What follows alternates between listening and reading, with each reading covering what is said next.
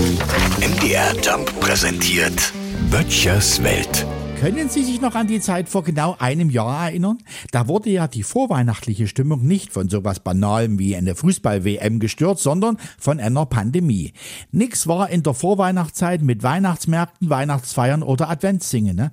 Also ich kann mich noch gut dran erinnern. Da wir aber hier draußen damals nicht auf vorweihnachtliche Stimmung verzichten wollten, hatten wir ja unseren eigenen Weihnachtsmarkt aufgebaut. Ne, freilich, der Kai, der hatte sein großes Zelt, was er sich für die Jugendweihe von seiner Sarah gekauft gekauft hatte, bereitwillig bereitgestellt. Und in null Komma stand da ein Glühweinkocher, ein Grill und zwei Halspilze drin.